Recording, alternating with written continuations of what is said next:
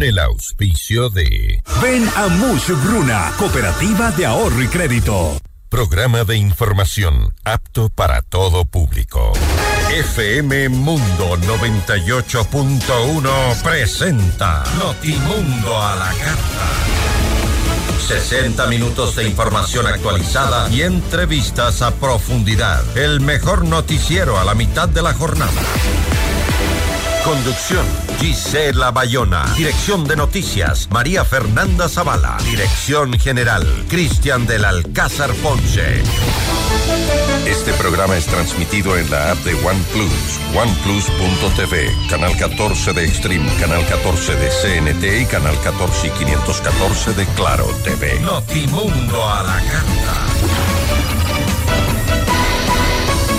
Desde los estudios más modernos del país.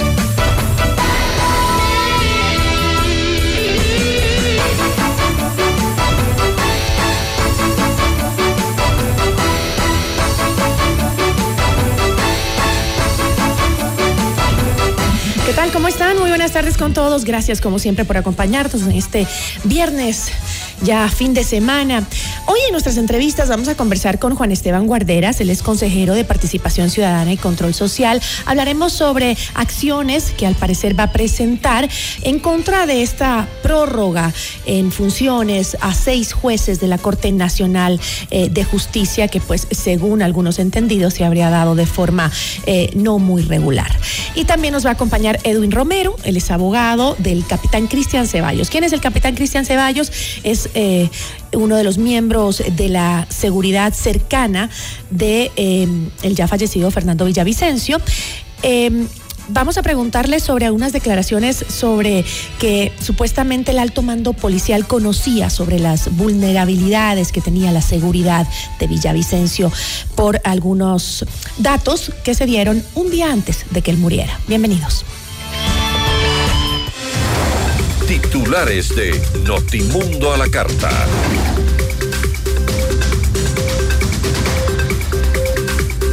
Capturan en Quito a Fabricio Colompico, sospechoso de planear un atentado en contra de la fiscal Diana Salazar. La Fiscalía solicita prisión preventiva para el ex vicepresidente Jorge Glass y Carlos Bernal, procesados por peculado en la reconstrucción de Manabí tras el terremoto de 2016. Por cuarta ocasión, se suspende la audiencia preparatoria de juicio por el asesinato del exalcalde de Manta, Agustín Intriago. El exsecretario de Seguridad Pública, Wagner Bravo, afirma que el gobierno de Daniel Novoa no lo contactó para el proceso de transición. El ex jefe de seguridad de Fernando Villavicencio reveló que la policía sí sabía el riesgo que corría el ex candidato a la presidencia. Cristina Reyes, presidenta del Parlamento andino, explica su relación con Mayra Salazar, procesada en el caso Metástasis, y arremete en contra de la líder del movimiento Construye, María Paula Romo. El presidente Daniel Novoa buscaría reafirmar su popularidad mediante una consulta popular vacía. En lo internacional, 12 personas fueron detenidas en Panamá por estafar a migrantes. Estados Unidos ofrece una recompensa de 10 millones de dólares por información sobre los financistas del grupo extremista Hamas. Notimundo a la carta. Buenas tardes y bienvenidos. Notimundo a la carta, una opción para mantenerse informado. Ahora las noticias.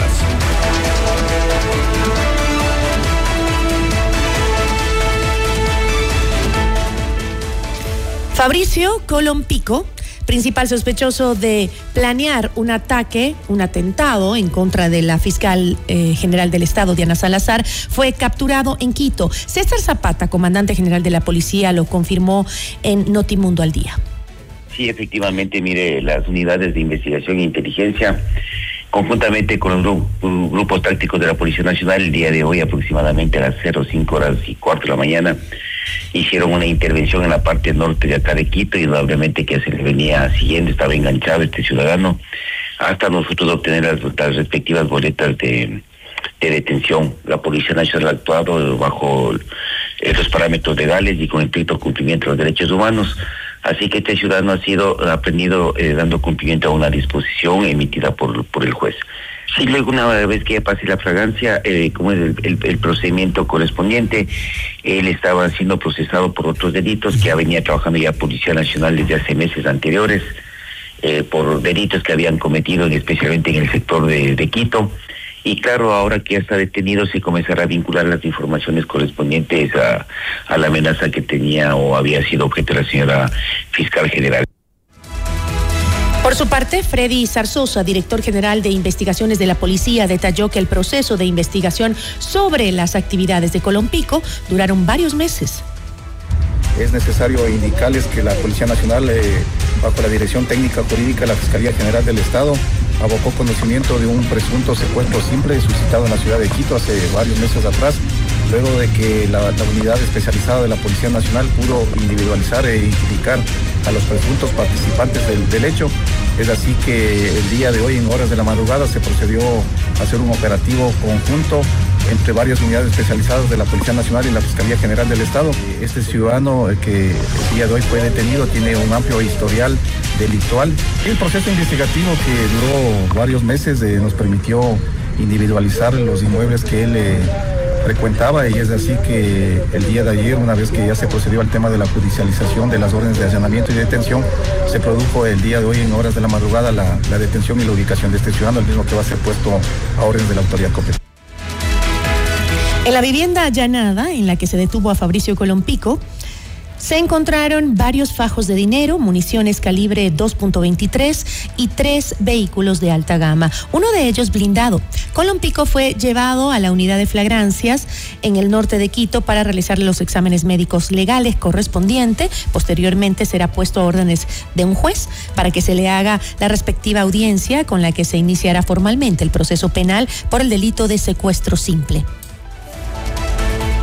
A inicios de 2024, la ministra de Gobierno, Mónica Palencia, afirmó que la nueva administración vivió un engaño criminal por parte del gobierno saliente, al no ser informados de que el enemigo estaba tan incrustado en el Estado. En Notimundo al Día, sin embargo, Wagner Bravo, exsecretario de Seguridad Pública y del Estado, desmintió la afirmación de Palencia y sostuvo que en el proceso de transición nadie se acercó a conocer a fondo la información que poseía el anterior gobierno hay un plan que se lo elaboró con el presidente, con el expresidente Guillermo Lazo, y no sabemos yo realmente, eh, el plan Fénix debería haber sido elaborado en la Secretaría, debería haber sido consensuado en el Consejo de Seguridad Pública del Estado que se ha reunido el día de ayer por primera vez y no se ha analizado este plan. Entonces la idea fundamental es quién está haciendo este plan.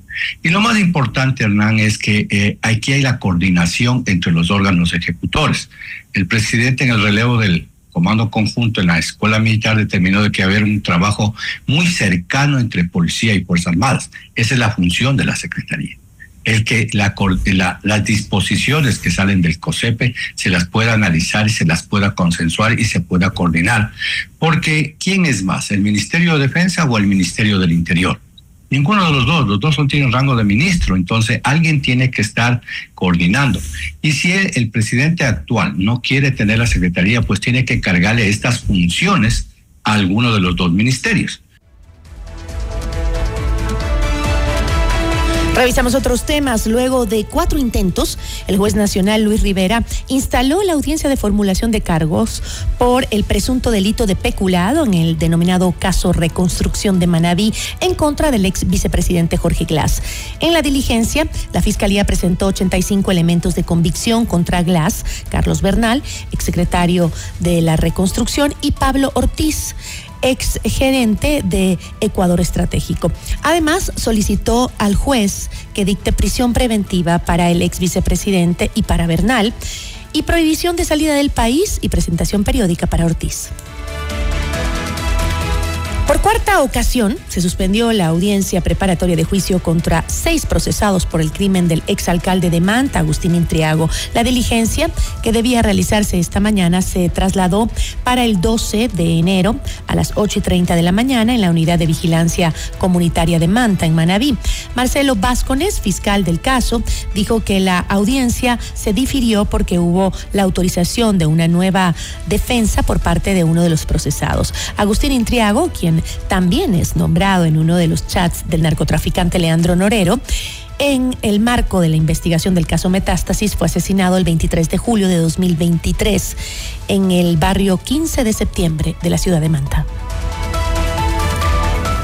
Y en otro tema, la presidenta del Parlamento andino y exasambleísta Cristina Reyes se refirió al caso Metástasis y explicó su relación con Mayra Salazar, una de las figuras claves en la investigación por delincuencia organizada. Me preguntan constantemente por qué la contraté cuando fui asambleísta. Esta persona en su CV constaba haber trabajado en TC Televisión. Se desempeñaba como una docente universitaria. Tenía muy buenas relaciones con todos los medios digitales, radiales, escritos y televisivos, además de relacionista pública de muchos personajes nacionales.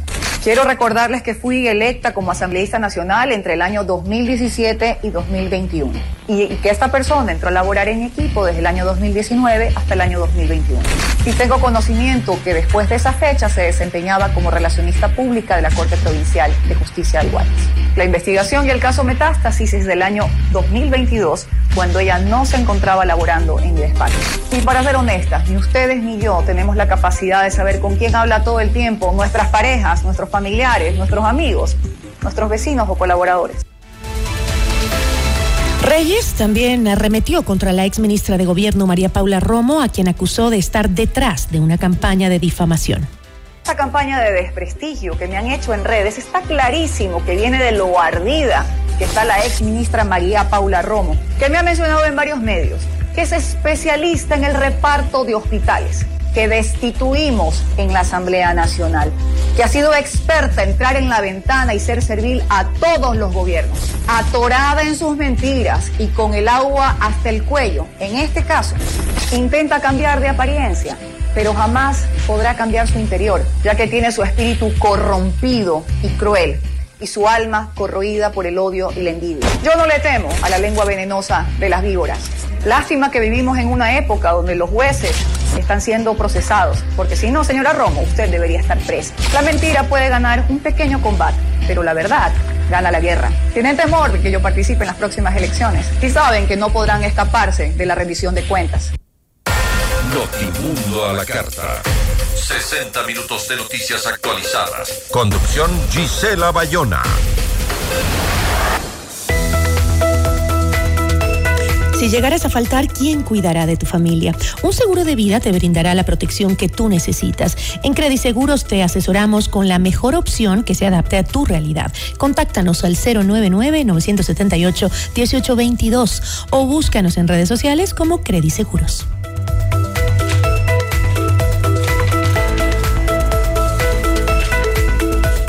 Este 2024 arrancamos con todo el sabor y la buena música en Pícaro Resto Grill. Te esperamos hoy, 5 de enero, la primera fiesta del año con la Quito Band y lo mejor de Proyecto 1, Juan Luis Guerra y mucho más. Estamos en Cristóbal Gangotena, Isabela Católica. Puedes hacer reservas al 099-074-0000. Pícaro Resto Grill, las cosas ricas de la vida.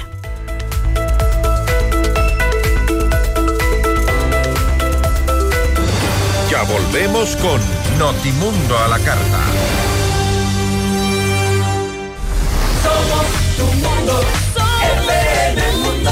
Mira nuestros mejores contenidos. Suscríbete gratis a nuestro canal de YouTube FM Mundo Live. Somos FM Mundo. Comunicación 360. Inicio de publicidad. Con el auspicio de Blue Castle Ventures, empresa canadiense de tecnología que cuida y cumple tus sueños. Banco Guayaquil, 100 años. FM Mundo presenta Minuto Forbes con Cristian del Alcázar Ponce. Este es el Minuto Forbes en FM Mundo. Un informe de la Cámara de la Industria Aceitera de la República Argentina y el Centro de Exportadores de Cereales, que juntas representan el 48% de todas las exportaciones argentinas, detallaron qué tan grave fue el impacto de la sequía del 2023 en la liquidación de divisas. Específicamente durante el mes de diciembre, las empresas del sector eh, liquidaron alrededor de 1.245 millones de dólares, lo que representa una baja del 66% frente al mismo periodo del año anterior. Suscríbase a Forbes Ecuador ahora en www.forbes.com.es.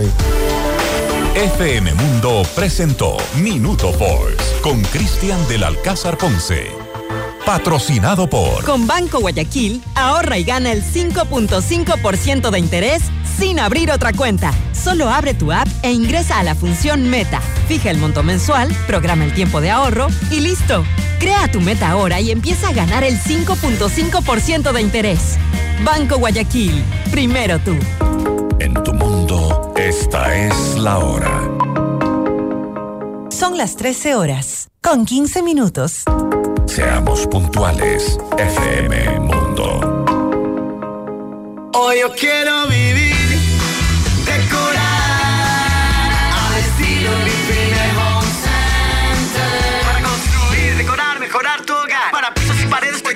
más. ¿Quieres mejorar tus ambientes? Living Home Center está aquí. Queremos verte sentir y vivir los acabados, sus formas, calidad hay de sobra. Grifine Home Center. Decora tus sueños. Al estilo Grifine Home Center.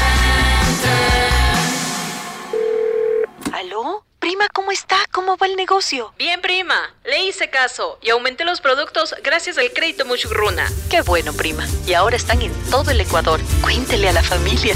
Apoyamos todas sus iniciativas y le damos crédito para lo que necesite. Negocio, estudios, viaje, vehículos y más. Hasta 30 mil dólares, sin base y sin garante. Acérquese a la agencia más cercana y solicite su crédito en todo el Ecuador. Aplica condiciones. Abogado Luis Alfonso Chango, gerente general. Estamos en el centro norte y sur de Quito.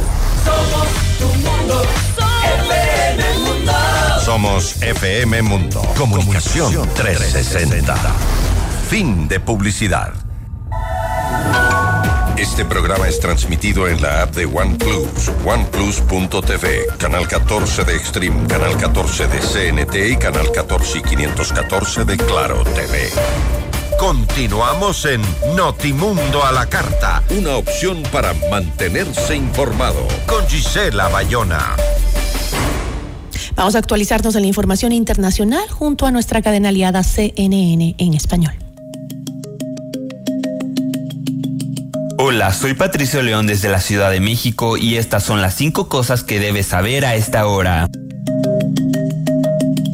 Este jueves, en el ala de medios de ISIS, el grupo islamista emitió un comunicado a través del cual se atribuyó la responsabilidad de las letales explosiones en el sur de Irán, cerca de la tumba del comandante militar Qasem Soleimani, muerto en 2020 durante un bombardeo de Estados Unidos. El comunicado sostiene que dos atacantes suicidas habían detonado sus chalecos explosivos mientras los dolientes chiitas se reunían en el cuarto aniversario del asesinato de Soleimani cerca de su tumba en su ciudad natal de Kermán. La agencia de noticias estatal IRNA informó que al menos 84 personas murieron y 284 resultaron heridas en las explosiones del miércoles, en lo que fue el ataque más mortífero en Irán desde su revolución en 1979. Dentro del islamismo, ISIS se identifica con la corriente sunita.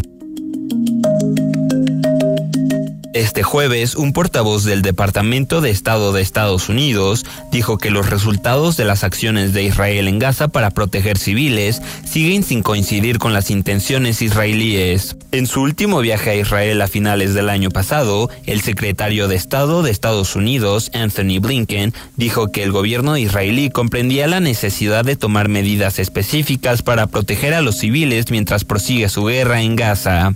Estados Unidos ha apoyado firmemente a Israel en la guerra contra Hamas, pero las semanas de constantes ataques israelíes en Gaza que han matado a miles de civiles han puesto de manifiesto los desacuerdos entre los gobiernos del presidente Joe Biden y el primer ministro israelí Benjamin Netanyahu. Los responsables militares israelíes han dicho que dedican ingentes recursos a minimizar los daños a los civiles en Gaza y que jamás tiene la culpa de utilizar a los civiles como escudos humanos.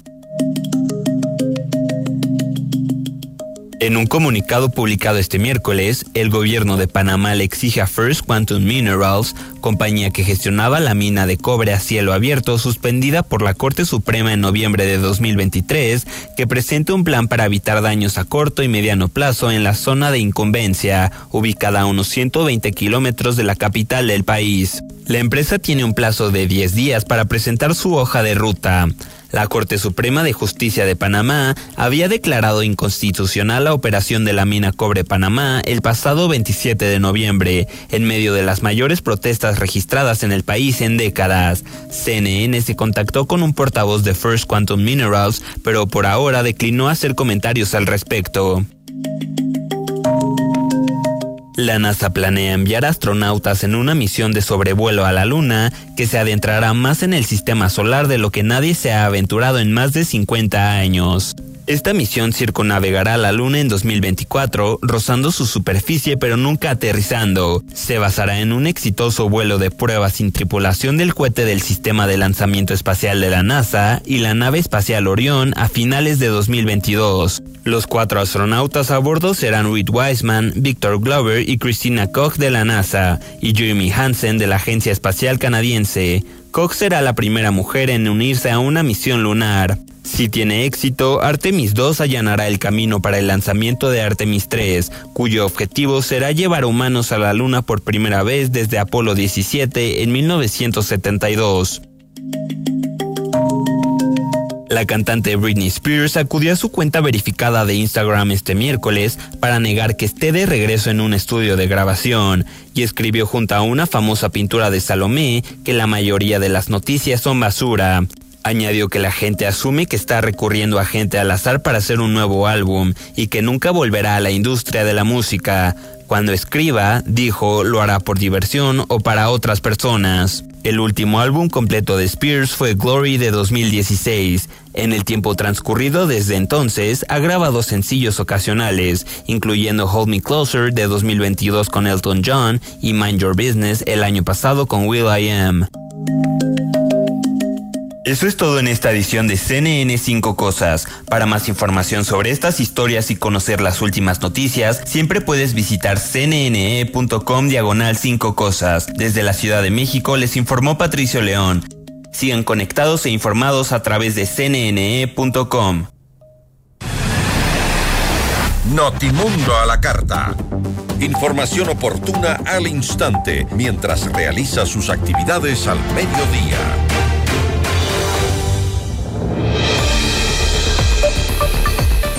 La prórroga en funciones de seis jueces de la Corte Nacional de Justicia hasta el 2030, resuelta por la administración del hoy detenido por el caso Metástasis Wilman Terán, cuando estaba al frente del Consejo de la Judicatura, ha generado varios pedidos de revisión. Entre estos, Juan Esteban Guarderas, consejero de Participación Ciudadana, anuncia acciones contra esta prórroga en funciones. La entrevista a la carta, en diálogo directo con los protagonistas de los hechos. Nos acompaña a esta hora Juan Esteban Guarderas, consejero de Participación Ciudadana y Control Social. Eh, parece que se está conectando en este momento con nosotros el consejero. Mientras lo hace, les cuento que también... Eh, eh, a finales de, diciembre, me parece, el directorio del Colegio de Abogados de Pichincha ya había solicitado a la actual administración del Consejo de la Judicatura, encargada ahora a Álvaro Román, que eh, se revoque la resolución mediante la cual se extendió el el periodo de funciones hasta el 2030 para seis jueces nacionales, porque había, había sido hecho en, circunstancias bastante peculiares, digamos. Ahí estamos ya con el consejero de Participación Ciudadana y Control Social, Juan Esteban Guarderas. ¿Cómo está? Muy buenas tardes. Buenas tardes, lo siento, eh, estuve conectándome, pero estaba atendiendo a gente. A no, no. Eh, a las órdenes. Feliz año. Igual para usted. Eh, comentábamos eh, sobre el tema, entiendo que usted acaba de salir de una rueda de prensa respecto a este tema, ha asegurado que va a presentar acciones en contra de esta, de esta prórroga en funciones de seis jueces de la Corte Nacional de Justicia hasta el 2030. Yo comentaba que ya este pedido o algo similar lo había hecho el Colegio de Abogados de Pichincha en diciembre. ¿Cuáles son esas acciones que ahora usted eh, pretende emprender, supongo yo que desde el Consejo de Participación Ciudadana. Mire, está muy bien. Yo saludo la, la, actividad, o sea, el, el, eh, las quejas que se llevaron desde el, desde el Colegio de Abogados de Pichincha. El problema es que no son una, uh, una institución de control. Yo sí, eh, no digo que sea mejor o peor, es que en mis competencias de control social, yo sí me puedo informar y yo sí puedo ver el cumplimiento de la ley de las instituciones. Yo, yo tengo esperanzas en este nuevo Consejo de la Judicatura. Tengo esperanzas en este nuevo Consejo de la Judicatura. ¿Cuál es la esencia, estimada Gisela? Es muy simple. Mira, dos personas que estaban en la cárcel, solo esos dos votos, únicamente esos dos votos de dos personas que estaban en la cárcel, Wilman Terán y Javier Muñoz, esos dos votos decidieron que jueces tenían que quedarse hasta el 2030, como tenían que irse este año y en el 2027. Y no hay base legal que les permitan tal prórroga. Entonces, mi, mi, mi actividad en el ejercicio de mis competencias es decirles, primero, infórmeme qué base legal hay para que esos jueces sigan ahí. Y si es que no hay base legal, entonces, ¿qué acción está haciendo el Consejo de la Judicatura para revertir esas decisiones de dos personas que están en la cárcel. A ver, eh, entiendo yo que em, en su momento, el Consejo de la Judicatura argumentó que para garantizar la estabilidad de los jueces del Consejo eh, de la Corte Nacional de Justicia y fortalecer la independencia de la función judicial, tan venida a menos en los últimos años, eh, acogió los informes jurídicos necesarios y aprobó que el periodo de gestión de los jueces se ajuste a, según dijeron, estoy leyendo textualmente, lo dispuesto en el artículo 182 de la Constitución, que señala que estas autoridades son elegidas para un periodo de nueve años, y aclaró que con la resolución se dio cumplimiento con los estándares establecidos por la Comisión Interamericana de Derechos Humanos, que destaca la importancia de la estabilidad de los jueces para fortalecer la independencia judicial. Eso dijo en su momento cuando se le cuestionó justamente por esta eh, prórroga hecha. Eh, simplemente con dos votos el Consejo de la Judicatura. Entonces, esa prórroga está, eh, estaría fuera del marco de la normativa legal. ¿Usted lo pudo comprobar? Mire, dos temas. Muy buena su pregunta. A ver, primero, la Constitución efectivamente dice que los jueces tienen un periodo de nueve años. Sí, eso dice la Constitución, pero también dice que hay una renovación por tercios cada tres años. Entonces, en ningún momento, o sea, y luego tomemos esto en consideración que, a ver, ocurrió lo siguiente. Eh, el Consejo de Participación Ciudadana y Control Social Transitorio hizo una evaluación de los jueces de los que se generaban algunas vacantes. ¿Ok? Entonces hizo un concurso y en el año 2021, con ese tenía el concurso, se sacó una resolución que daba cumplimiento justamente al proceso de evaluación, que además había hay una sentencia del Tribunal Contencioso de, la Corte Constitucional, en donde se establecían exactamente los periodos. Entonces, efectivamente, sí, entonces en suma, mire, sí es verdad, sí es verdad que eh, la Constitución dice que los jueces duran nueve años, pero también es verdad que habla de la renovación y por periodos de tres años. Y además ya había un recorrido jurídico largo en ningún momento, porque esa no es mi competencia, yo aseguro que, que, que uh, a ver, yo qué es lo que hice. ¿dónde, ¿Dónde está la irregularidad? Eh, en, en, que los jueces que fueron prorrogados con apenas, eh, eh, se los hizo con apenas dos votos, ¿eso es parte de la irregularidad? Es decir, en la judicatura, ¿cuál es la irregularidad? ellos están prorrogados por encima de los plazos que estaban legalmente establecidos. Y no importa, o sea, es, verdad que la Constitución dice que tienen que quedarse nueve años, pero también dice que tiene que renovarse y se renueva por tercios. Mire, y eso no es una particularidad solamente de, de, la Corte Nacional. Por ejemplo, mire, los vocales del Consejo Nacional Electoral tienen un periodo de seis años, pero cada tres años se renueva parcialmente y por sorteo se tienen que ir dos. Estas personas no van a tener sus seis años de gestión, van a tener solo tres. Entonces, el, el, requerimiento legal no termina solamente en el periodo, sino en la renovación de las instituciones, por supuesto. ¿Y qué es lo que yo en mi capacidad de consejero, en mi calidad de consejero he hecho? Y eso es muy importante que, que esté súper claro, porque su pregunta es muy inteligente. Mire, yo lo que estoy diciendo es, explíquenme a mí qué base legal hay para prorrogar estos jueces. Y si es que no hay base legal, ¿qué acciones han tomado usted para revertir esos mecanismos? Digamos que el Consejo de la Judicatura ahorita, eh, presidida por el señor Álvaro Román, me dice que efectivamente, en base a los tratados del, Ecuador, eh, junto con eh, una interpretación de la Corte Constitucional, hay una base, eh, hay una base legal para la prórroga, por lo tanto ellos no han hecho ninguna acción. Con eso están cumpliendo lo que yo he solicitado.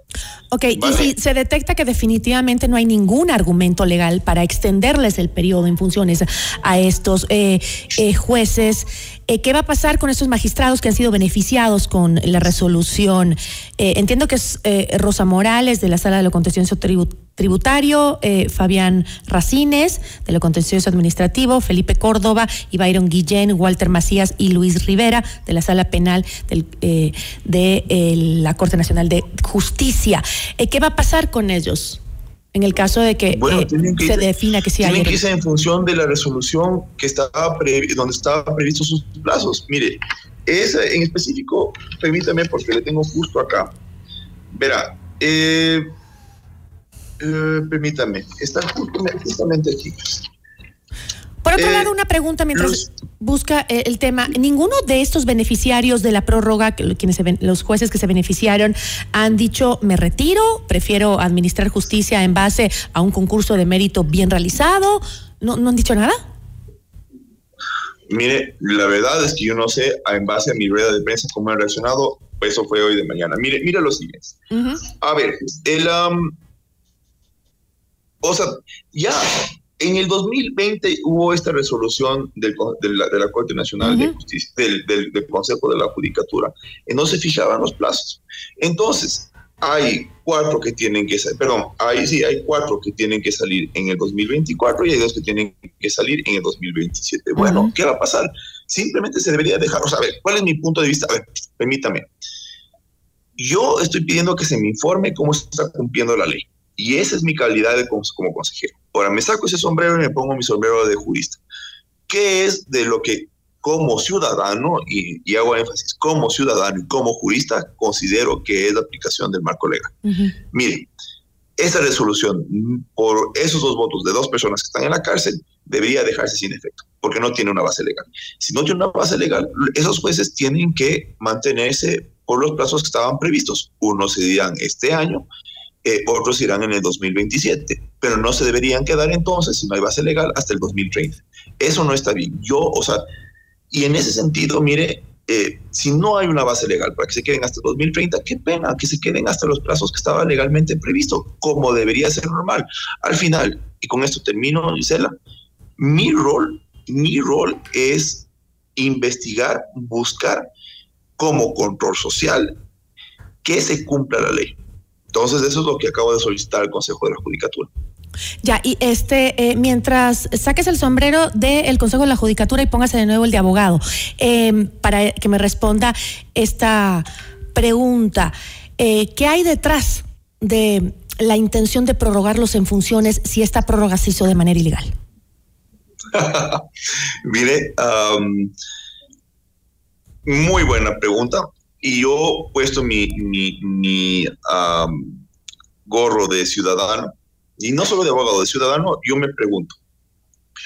Ahí entre, esos jueces está el señor Luis Rivera, que tenía a su cargo el caso de Jorge Glass y con una interpretación que a mí como ciudadano, no en mi capacidad de consejero de Consejo de Participación Ciudadana, porque ahí no tengo ninguna competencia, eh, a mí es una interpretación que es totalmente loca, que una persona que ya no es vicepresidente de la República tenga unas inmunidades que tengan que ser aprobadas por la Asamblea. Entonces, el juez que pidió eso, que, que es una actuación que, que impide que se le siga procesando a Jorge Glass, ese es uno de los jueces que está renovado hasta el 2030. Entonces, sumemos uno más uno. Pues. O sea, mi pregunta es, sumemos uno más, mi, yo lo formulo así, sumemos uno más uno. ¿Cuál es entonces la intención de que esos jueces estrictamente estén, estén prorrogados? ¿Será acaso, será acaso controlar la sala de lo penal? ¿Será acaso controlar los juicios que están en manos de esos jueces? ¿Será acaso que se quiere prorrogar el sistema de impunidad que estaba siendo gestionado presuntamente, ese sistema de impunidad, por esas dos personas que están en la cárcel? Wilman Terán y, Javier Muñoz, a mí me parece que son preguntas válidas. Y de esa manera yo le, punto, le respondo a su pregunta que es muy inteligente, porque atrás de esta prórroga hay indicios de algo mucho más grave. Y le pongo un datito más eh, sobre los jueces Luis Rivera y Byron Guillén. La Fiscalía General del Estado no había descartado un posible procesamiento por presumir que los magistrados pudieron coadyuvar en la estrategia de defensa para liberar al narcotraficante Leandro Norero asesinado en 2022 y el protagonista pues de eh, el caso Metástasis, ¿no? Esos son los prorrogados en funciones, como usted dice, hay que analizar eso. Yo le agradezco muchísimo por habernos acompañado, doctor. Siempre a los órdenes, siempre a los órdenes. Feliz año. Ah, ah, y una última cosa. Claro que sí. Mire, hoy día es el Día del Periodista. Eh, en la historia del Ecuador, no solo la reciente, sino la, la amplia. Desde el inicio de la República, las instituciones públicas han fallado repetidamente a la ciudadanía. No así los medios de comunicación, no así los periodistas. Nosotros los ciudadanos les debemos a ustedes mucho. Feliz Día del Periodista. Muy amable, muchísimas gracias. Una buena tarde. Nos acompañó Juan Esteban Guarderas, consejero de Participación Ciudadana. Notimundo a la carta. 60 minutos de noticias actualizadas. Conducción Gisela Bayona.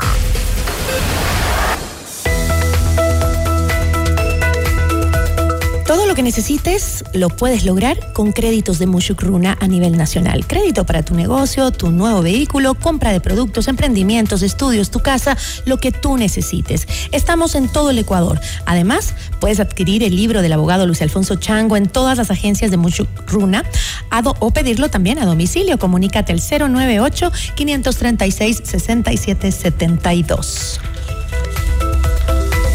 Y este sábado 6 de enero vive la fiesta de Reyes con Deja Vu y lo mejor de Oscar de León, Joe Arroyo, Elvis Crespo, Maná, Soda Estéreo y mucho más. Porque este 2024 arrancamos con todo el sabor y la buena música en Pícaro Resto Grill. Estamos en Cristóbal Gangotena Isabela Católica. Reservas al 099-074-0000. Pícaro Resto Grill, las cosas ricas de la vida. Ya volvemos con Notimundo a la carta. Somos tu mundo, FM Mundo. Sigue nuestra transmisión en video FM Mundo Live por YouTube, Facebook, X y en fmmundo.com. Somos FM Mundo. Comunicación 360. Inicio de publicidad. En tu mundo, esta es la hora. Son las 13 horas, con 37 minutos. Seamos puntuales, FM Mundo. Top Show se complace en anunciar las presentaciones en Ecuador del reconocido motivador, conferencista, influencer, actor y conductor de televisión, Dante Gebel, con Presidente Tour 2024. Buenas noches, gente. Una noche para reír, conmoverte y llorar. Te vas a sorprender. Quito, nueva función, 7 de febrero, Teatro Nacional Casa de la Cultura. Preventa ya disponible en ticketshow.com.es, Río Centro, Mole Jardín, Paseo San Francisco y El Recreo. Con tarjetas Produbanco, difiere hasta 10 meses sin intereses. Dante Gebel, presidente, te lo trae Top Show. Somos el mejor aliado este 2024 para tu empresa, negocio y emprendimiento. Cumplimos tus objetivos y nos ajustamos a tu presupuesto con publicidad 100% efectiva. Contáctanos ya a ventas@fmmundo.com. WhatsApp 099 003 8000.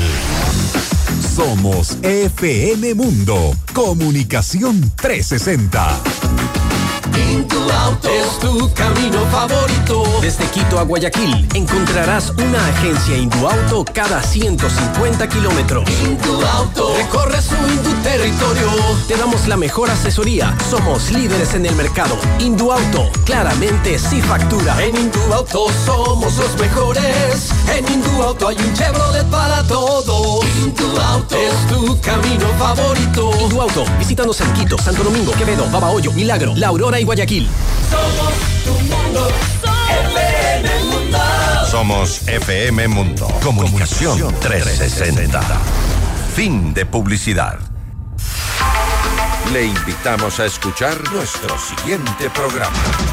14 horas. Café FM Mundo. Con Nicole Cueva, Carla Sarmiento y Marisol Romero.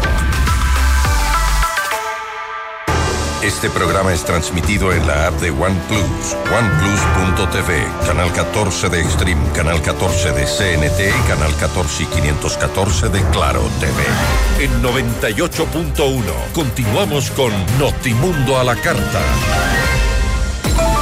Notimundo a la carta, una opción para mantenerse informado. Ahora las noticias.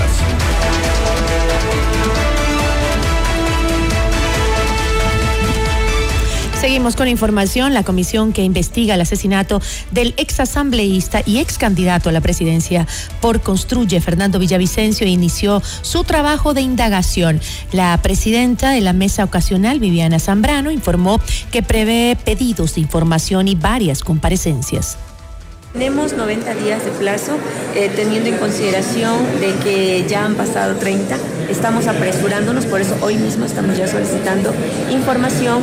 Vamos a revisar la información y comenzamos las comparecencias. Eh, la investigación comienza con el comandante de la policía, con los que, como se dice, el grupo que tenía planificado la seguridad de Fernando. Entonces vamos a comenzar con el Ministerio del Interior, Comandancia de la Policía, dentro de las comparecencias, expresidente y presidente de la República. Con 81 votos a favor, el Pleno de la Asamblea Nacional aprobó en segundo debate el proyecto de ley de creación de la Universidad de Seguridad Ciudadana y Ciencias Policiales. Con esta norma se busca formar profesionales que serán parte de los organismos de seguridad ciudadana como entidades gubernamentales, gobiernos autónomos descentralizados y el sector privado en el ámbito de la prestación de servicios y producción en el seguimiento en, la seguridad integral. La sede de esta universidad será en Quito e iniciará con tres licenciaturas en investigación criminal y forense, gestión de seguridad ciudadana, inteligencia estratégica y prospectiva.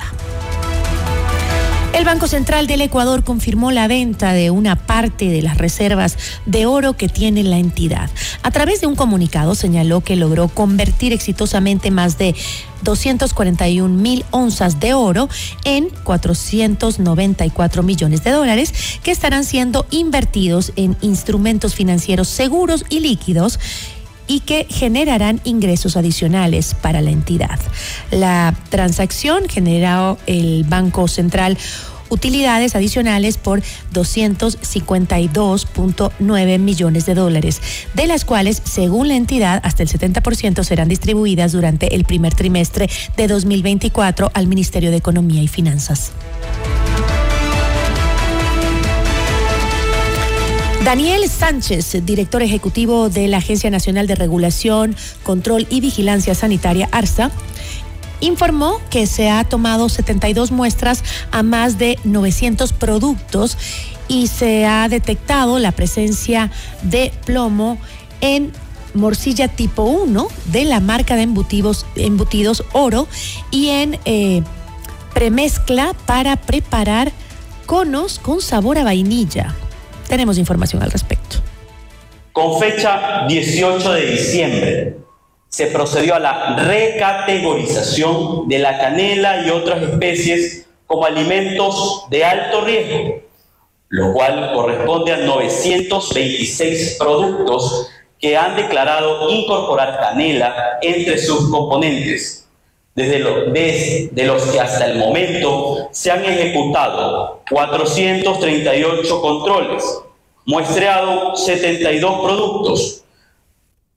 La ARSA continuará ejecutando hasta muestrar el 100% de los productos que se distribuyen y se expenden en el territorio nacional que han declarado tener dentro de sus componentes a la canela.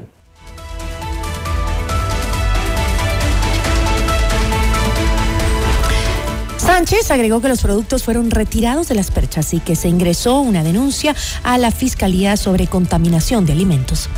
Como le informaba, todo el proceso de captación, pago y procesamiento demora entre 7 a máximo 10 días. Estas muestras están ya solicitadas. No hemos tenido ningún inconveniente al momento con el pago de las muestras por parte del titular. Igual, como les refería, cuando hubiera ese problema o dilatación, informaremos eh, a, los, ciudadanos. Al momento, son dos productos que han sido retirados. En nuestros canales informativos también estamos poniendo o elevando listados de los productos con cumplimiento. Todos los productos apenas sean notificados por contaminación son sacados de PEPSA, retirados e inmovilizados. Ya volvemos con Notimundo a la carta. Top Show se complace en anunciar las presentaciones en Ecuador del reconocido motivador, conferencista, influencer, actor y conductor de televisión, Dante Gebel, con Presidente Tour 2024. Buenas noches, gente. Una noche para reír, conmoverte y llorar. Te vas a sorprender. Quito, nueva función, 7 de febrero, Teatro Nacional Casa de la Cultura. Preventa ya disponible en ticketshow.com.es, Río Centro, Mole Jardín, Paseo San Francisco y El Recreo. Con tarjetas Produbanco, difiere hasta 10 meses sin intereses. Dante Gebel, presidente, te lo trae Top Show. Los mejores comunicadores Ya está del en país FM es Mundo, Minuto Forbes, con Cristian del Alcázar Ponce. El mundo de los negocios y las finanzas, bajo la lupa de la reconocida revista internacional. Un espacio de información, datos y actualidad empresarial.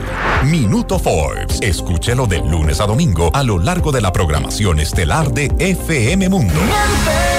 El reencuentro más esperado. Camila regresa. Luego de 10 años, nuevamente juntos. Mario Dom, Pablo Hurtado y Samo. Tres corazones apasionados. Tres artistas llenos de talento. Se unen una vez más para una gira que hará historia. Camila, Ecuador será testigo de este gran acontecimiento musical y tú estarás ahí.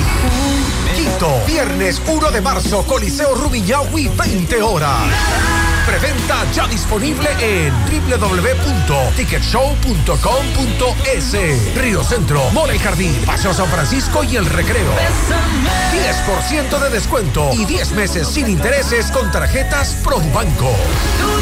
Camila regresa. Te lo trae. Top Shows. 30 años. Hola, ¿qué tal amigos de FM Mundo del Ecuador? Les saluda Armando Plata, con una invitación muy especial para que me acompañen todos los sábados a las 5 de la tarde y los domingos a las 7 de la noche en mi programa Global Hits. Una hora con las canciones más populares en Ecuador, Iberoamérica y el mundo para que vivas completamente al día en música. Recuerda, sábados 5 de la tarde y domingos 7 de la noche aquí en FM Mundo Ecuador. Los espero, no te lo pierdas, escúchalo y colecciona.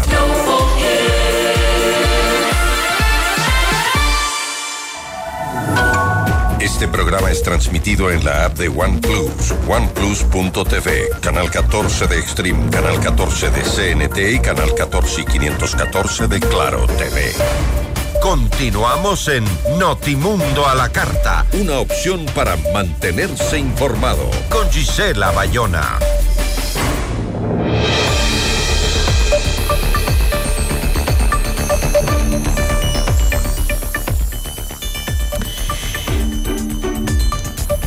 Plantea una reforma al cálculo de las jubilaciones que se enviará próximamente a la Asamblea, las jubilaciones del IES. El nuevo presidente de esta institución, Eduardo Peña, propone que el monto de las pensiones de jubilación vaya acorde a los años de aporte.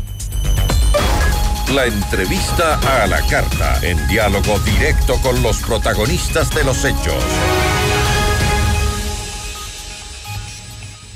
Nos acompaña para analizar esta propuesta Augusto de la Torre, él es ex miembro de la Comisión para las Reformas del IES del gobierno anterior. ¿Cómo está? Muy buenas tardes.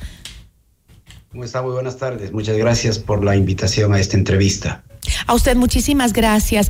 Eh, Peña había anunciado que el primer cambio eh, que se va a implementar en las reformas que se van a hacer al IES justamente será el cálculo de las pensiones para que vayan acorde a los años de aporte. Es decir, quien más años aporta al IES recibirá más por pensión y quien menos pues eh, haya aportado recibirá una pensión menor. ¿Cómo ve usted que estuvo tan involucrado en estos temas para sacar al IES de la crisis? ¿Cómo ve esta propuesta?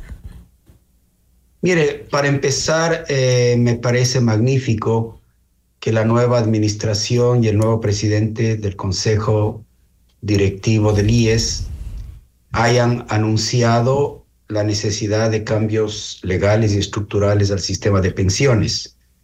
Eh, eso me parece que es un paso formidable, reconocer explícitamente que el sistema ya no da más, que su diseño no es compatible con las realidades eh, demográficas del Ecuador, el envejecimiento de la población, etcétera, y que por tanto se necesitan reformas legales, incluyendo reformas a los parámetros del sistema actual.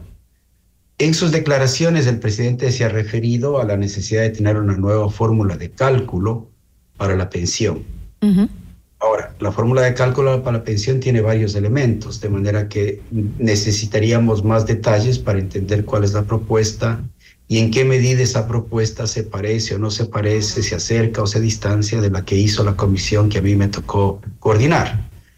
Pero para ser más explícitos, para calcular la pensión tú necesitas varias, eh, varios factores, varias variables. La una es la tasa de aporte porque lo que uno aporta y los aportes dependen de la tasa de aporte. No sé si es que la propuesta incluía alguna modificación a la tasa de aporte. Segundo, necesita saber cuál es la base sobre el cual se calcula la pensión. Al momento, la base son los cinco años de mejor remuneración.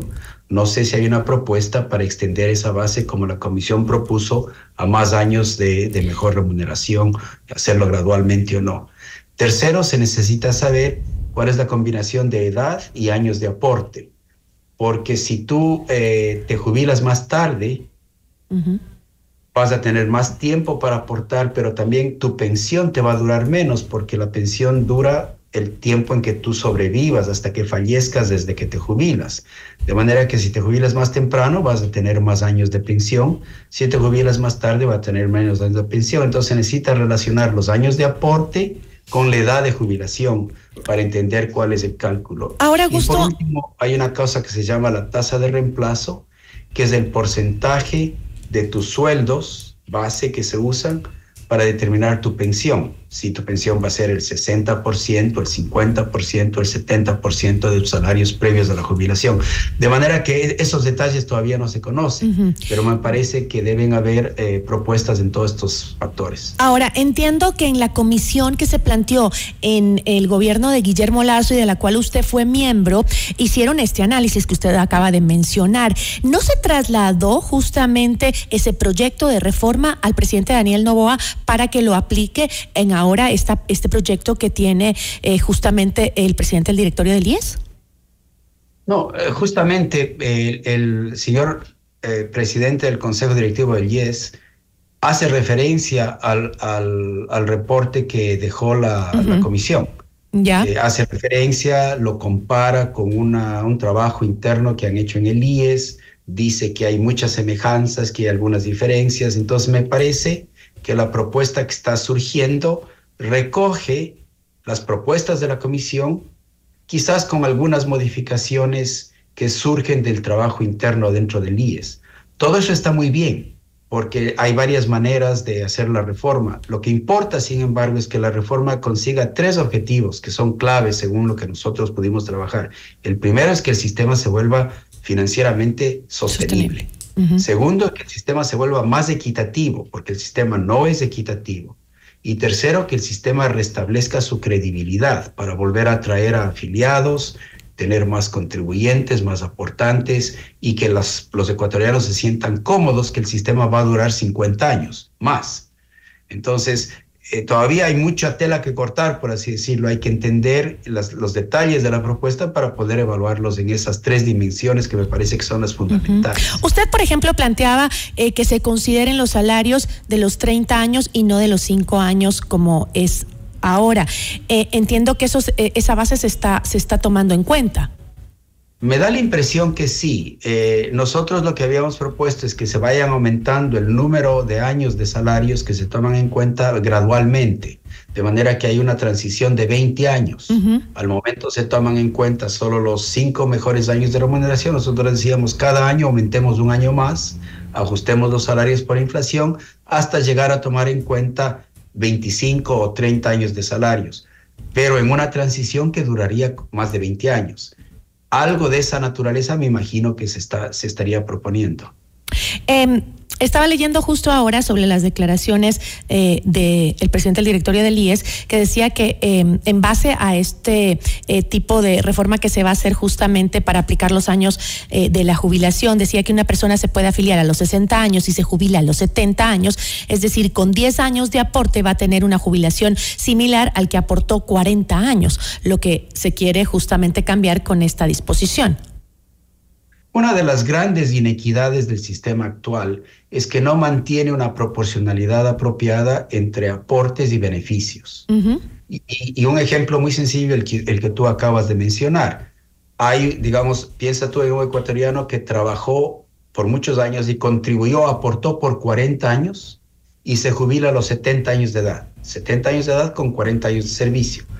Bueno, su pensión debería ser mucho mejor, porque se jubila un poco tarde y pues, decidió jubilarse a los 70 y porque aportó 40. Sin embargo, el sistema actual permite que tú te jubiles con 70 años de edad y con solo 10 años de aporte. Y el tamaño de la pensión que tú consigues con solo 10 años de aporte y 70 años de edad no es proporcional, es demasiado grande comparado con el ecuatoriano que contribuyó por 40 años y se jubiló a los 70. Esas inequidades hay que corregir y eso se corrige a través de una fórmula que parecida a la que la comisión propuso, en la que se relacionan de manera sistemática los años de aporte con el tamaño del beneficio pensional. La idea es generar una proporcionalidad adecuada y justa para quienes se jubilen, ¿no? Eh, y me parece eh, que, bueno, en todo caso, eh, y usted me dirá que es el experto, va por buen camino esa intención de, de cambiar por lo menos el cálculo de las pensiones que no era tan justo ni equitativo. Sí, me parece que las cosas van encaminándose por el buen camino. En el tema de la equidad, uno de los grandes temas sobre los cuales el presidente de la comisión no se ha pronunciado, pero me parece importante, es cómo se va a utilizar el subsidio del Estado. Recordemos que en el Ecuador el Estado contribuye a la seguridad social no solo como empleador, sino que además eh, tiene por ley la obligación de transferirle un monto que ahora la ley dice es igual al 40% de las pensiones cada año. Ese monto, que es un, subsidio muy grande del Estado a los afiliados, se distribuye ahora de manera muy equitativa. Se distribuye eh, igual en proporción a los afiliados de altos ingresos y a los afiliados de ingresos bajos. La comisión propuso una reingeniería del subsidio y del modo como se utiliza para que se dirija principalmente hacia los afiliados de ingresos bajos porque los afiliados de ingresos altos ya contribuyen sobre eh, un nivel de salarios más altos y además pueden ahorrar para su vejez y así complementar sus ingresos en la vejez. Entonces, sobre esto no he oído ningún pronunciamiento todavía, pero me parece que esa es una, una pregunta importante que está ligada a otra pregunta que es aún más trascendental y es cuánto de las pensiones deberían ser pagadas no por el sistema, sino por el Estado a través de este subsidio. Eh, tenemos que decidir como ecuatorianos si le vamos a poner límite o no a eso. En la comisión habíamos sugerido que la contribución del Estado siga siendo el 40% de las pensiones siempre y cuando este monto no exceda el equivalente a 3% del PIB, porque si no, el, el sistema pensional le va a romper a la columna vertebral de las finanzas públicas. Entonces, esa es otra gran pregunta que queda pendiente. Yo le agradezco muchísimo a Augusto y sobre todo eh, el tema es importante porque la crisis eh, de el IES eh, está muy cerca en llegar si no se toman medidas. Usted lo ha dicho ya en varias ocasiones, así que este estaremos muy atentos de cómo se resuelva estas reformas y cuáles son, cuáles serán su contenido para cambiar. Por lo pronto sabemos este tema de las pensiones jubilares, pero sería bueno tenerlo con más detalles. En todo caso, hablaremos pronto para saber qué es lo que contiene realmente. Muchísimas gracias. Muy gentil, un buen día. Igual para usted. Nos acompañó Augusto de la Torre, ex miembro de la Comisión para las Reformas Alíes del gobierno anterior. Notimundo a la carta, una opción para mantenerse informado. Ahora las noticias.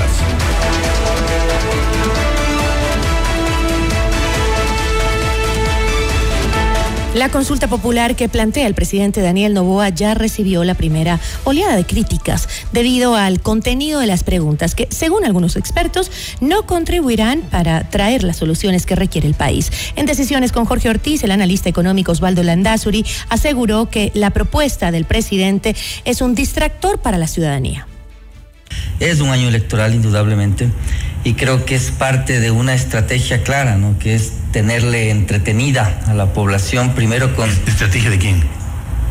Estrategia política, es decir, en el sentido de que yo insisto, Jorge, que los temas estructurales que deberíamos estar hablando pasan a un segundo plano y ese segundo plano se ve envuelto en decisiones de una consulta que para mí le veo completamente vacía, primero, es decir, una locura preguntar si es que puedo mandar a la Asamblea cosas para que se analicen. Y segundo, claro, eh, insisto, cada mes con un déficit que acumulas de 450 millones de dólares, con una seguridad social que está por explotar, un empleo que no mejora. Creo que él ya lo ofreció desde el principio, pero creo que cuando llega y comienza a ver temas estructurales profundos y contrasta aquello con la posibilidad de la reelección, entonces saco, mato dos pájaros de un tiro. De su lado, César Montúfar, político y académico, consideró necesario que el presidente Daniel Novoa replantee las preguntas de la consulta con mejor asesoramiento.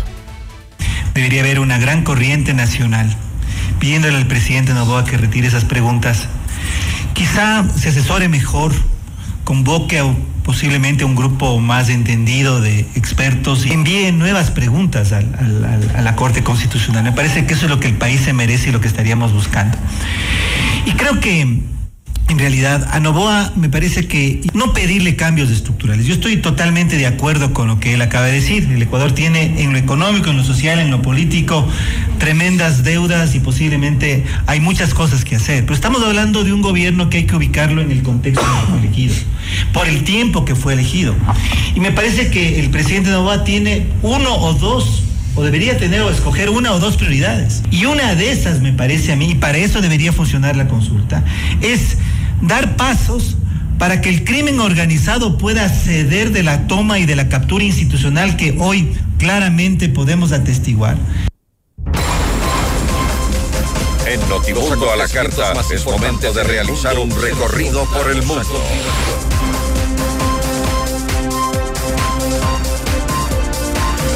12 personas fueron detenidas en Panamá por delitos financieros al simular ser una casa de remesas y cobrar un 25% o más como comisión por recibir y cambiar a dólares el dinero enviado por las familias de los migrantes.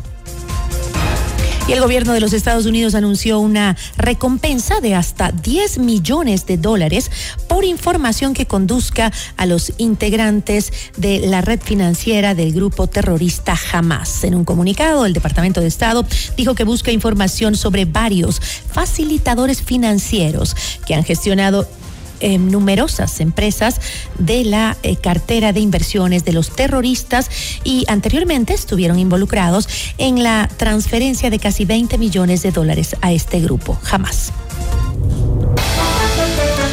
Así concluye la información en Notimundo a la carta. Soy Gisela Bayona, le agradezco por su amable sintonía y espero que tenga un excelente fin de semana.